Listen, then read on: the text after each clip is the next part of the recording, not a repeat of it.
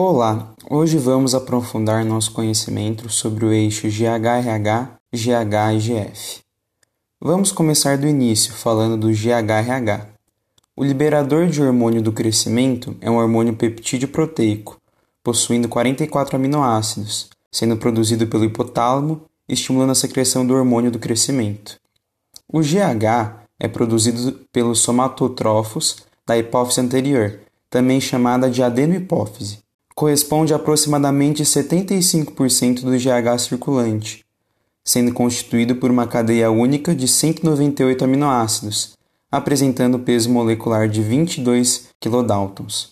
Exerce suas atuações mediante um receptor específico, o GHR, membro da família dos receptores de citocinas. Em crianças, o GH estimula o crescimento, tanto ósseo quanto de diversos tecidos. Já em indivíduos adultos, estimula o sistema imune, participa do metabolismo da glicose, promove a queima de gordura e o aumento da massa muscular. A secreção do GH ocorre em pulsos, principalmente no início das fases 3 e 4 do sono, com meia-vida de aproximadamente 20 minutos. Normalmente, ocorrem 6 a 10 pulsos secretórios nas 24 horas. A amplitude dos pulsos e a massa de GH secretada variam com a idade, aumentando durante a puberdade, período em que ocorre a maior secreção desses hormônios, e decaindo na vida adulta, com posterior diminuição progressiva. A secreção hipofisária de GH tem controle hipotalâmico, exercido pelo GHRH, que é o hormônio liberador do GH, o GH-IH, que é a somatostatina, e em menor intensidade pela grelina. O GHRH e a grelina estimulam a secreção de GH, atuando em receptores específicos, distintos, ligados à proteína G. Já a somatostatina possui atuação inibitória. Tiroxina, glucagon, esteroides sexuais, dopamina, hipoglicemia e alguns hexapeptídeos sintéticos também podem estimular a secreção de GH, atuando no hipotálamo e ou na hipófise.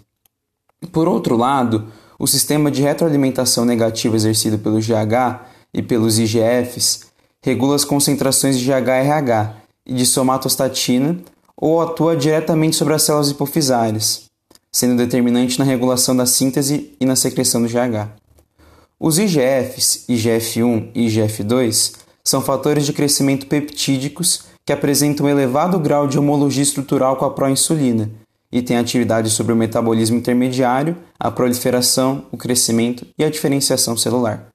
São sintetizados na maioria dos órgãos e tecidos do organismo, visto que sua secreção ocorre à medida que são produzidos, pois não são armazenados. O GH é um dos principais hormônios envolvidos na regulação da síntese dos IGFs, promovendo a produção de IGF-1 na vida pós-natal. Durante o crescimento intrauterino, os IGFs apresentam menor dependência em relação ao GH, o qual, após o nascimento, assume gradualmente a posição de principal regulador. Na puberdade, há aumento na frequência e na amplitude dos pulsos de GH, com aumento de até 2 a 10 vezes da quantidade de GH secretada a cada pulso. Acredita-se que esse aumento da secreção de GH seja secundário à sensibilidade hipofisária à estimulação pelo GHRH e à modulação da expressão do gene do GHRH.